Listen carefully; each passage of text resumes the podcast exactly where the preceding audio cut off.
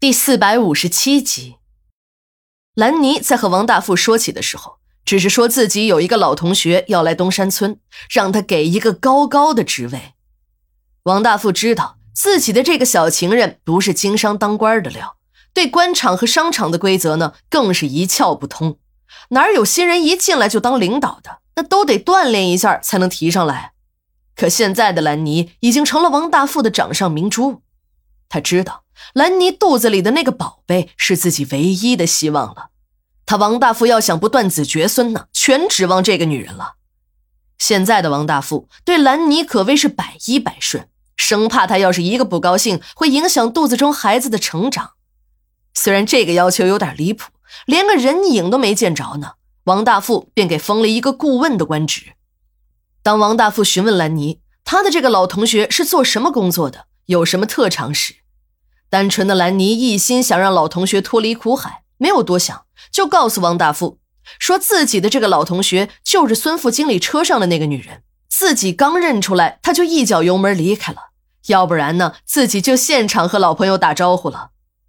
王大富一听，险些没笑喷出来，他知道孙副经理车上的女人那是新招来的小姐，小姐的特长是什么？充其量也就是色情服务吧。就这样的特长，还想当大领导，还真的是有点不好办。但他又看了看自己的小兰妮，还在一本正经的等着他的答复。王大富可不想伤了小情人的心，聪明的他眼珠子一转，有了。阿军的心一直是提着的，那个神秘的爆料发帖人到底是不是兰妮？如果不是兰妮，那又会是谁呢？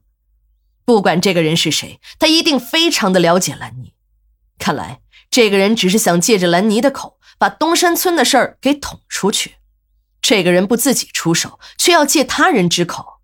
看来这个人一定不是出于什么公心，是想借刀杀人也说不定。钱秘书最近呢，一直是又喜又忧。喜的是自己的老婆怀孕了，忧的是他并不知道这活儿。是谁帮他干的？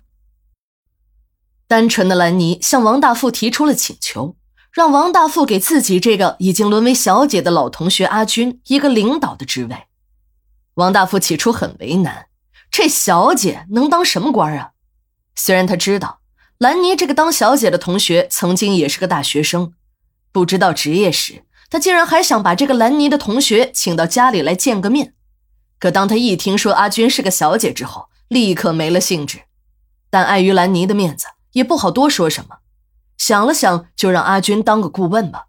反正顾问这个职位弹性大，权力可大可小，也可以什么都不做，吃空饷。这样，兰妮也就满意了。王大富之所以这么快答应了兰妮，给阿军高位加高薪，一是自己这个小情人马上要给自己生个孩子了，自己也就后继有人了。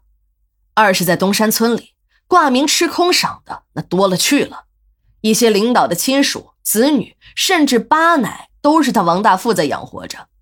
别看这些人不干活，可这工资啊却一个赛着一个的高。这些人仰仗自己的强硬后台，不上班，甚至连他王大富的面都没见过，只是领导一个条子，一个说不清是真是假的人名，再加上一个银行账号，一个新的员工也就这样进单位了。当然，他王大富也不是省油的灯。妈的，你每个月吃老子一口肉，那你每年得还老子几个养殖场才行。他知道这些事儿对于那些手中握着权力的要人们来说不是什么大事儿，只要他们动一动手，写几张条子，签几个字儿，他王大富的好处也自然就来了。王大富给这些人拉了一张清单，上面清楚地记载着这些人的后台是谁。都有什么用途？能办什么事儿？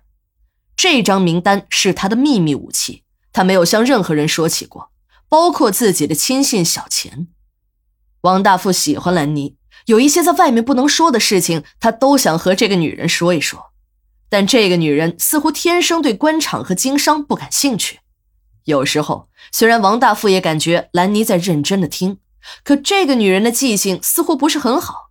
今天说了，明天她就忘了。后天再说的时候，便成了一个新的故事。